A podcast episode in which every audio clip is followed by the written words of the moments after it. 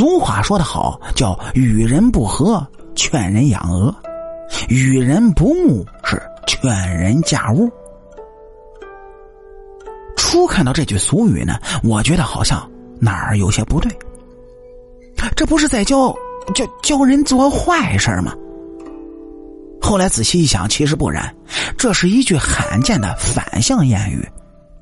哎，你要仔细去品味它背后的意思，其实呢是教人从善，不要做坏事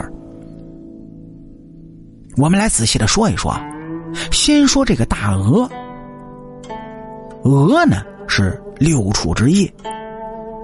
小时候回农村老家过年，都见过院子里的大鹅，是身材高大，直着脖子。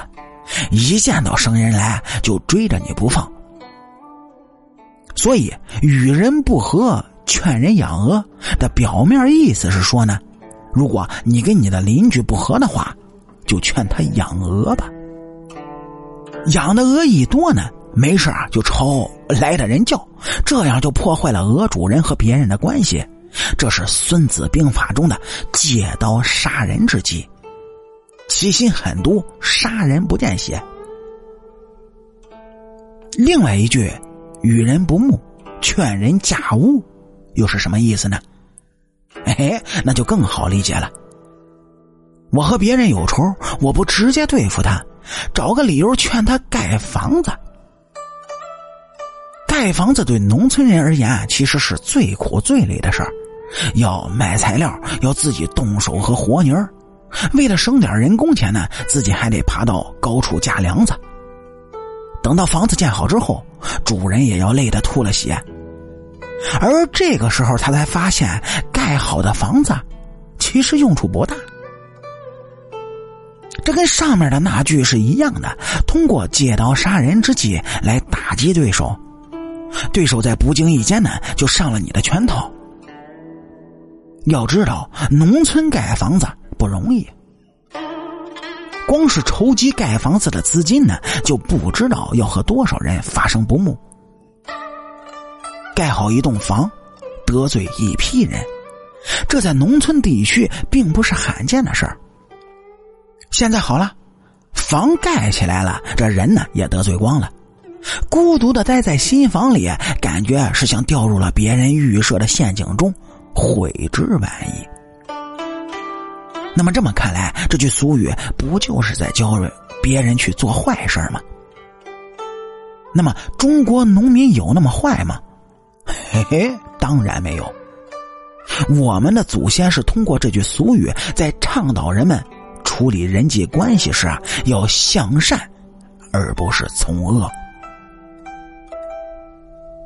表面上是要你去教唆别人养鹅盖屋。但是如果你反过来想，这不同样是告诉你不要去做这种事吗？如果你的计谋被别人识破的话，那你还有脸在村子里待着吗？正所谓得饶人处且饶人，人与人之间呢，因为各种原因产生矛盾，那是在所难免的。出现问题就解决问题，宽宏大度是首要之先。鼠肚鸡肠呢？抓住一点点的小事不放，你也太没有度量了。知道这句俗语后面是什么话吗？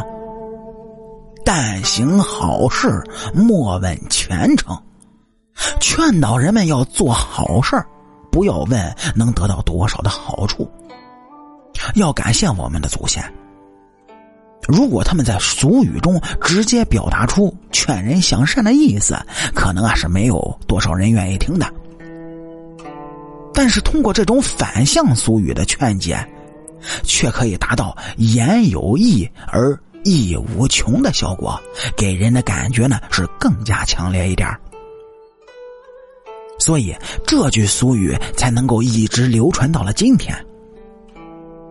对于生活在当代的人来说呢，这句俗语的意义更大，因为社会诱惑更多，牵连的利益更广，人与人之间的关系也更加的难以预测。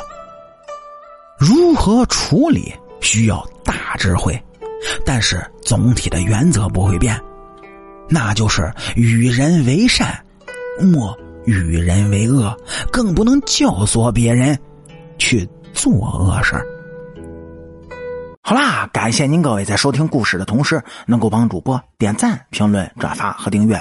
我是您的老朋友水白头。俗话说得好，下期咱们接着聊。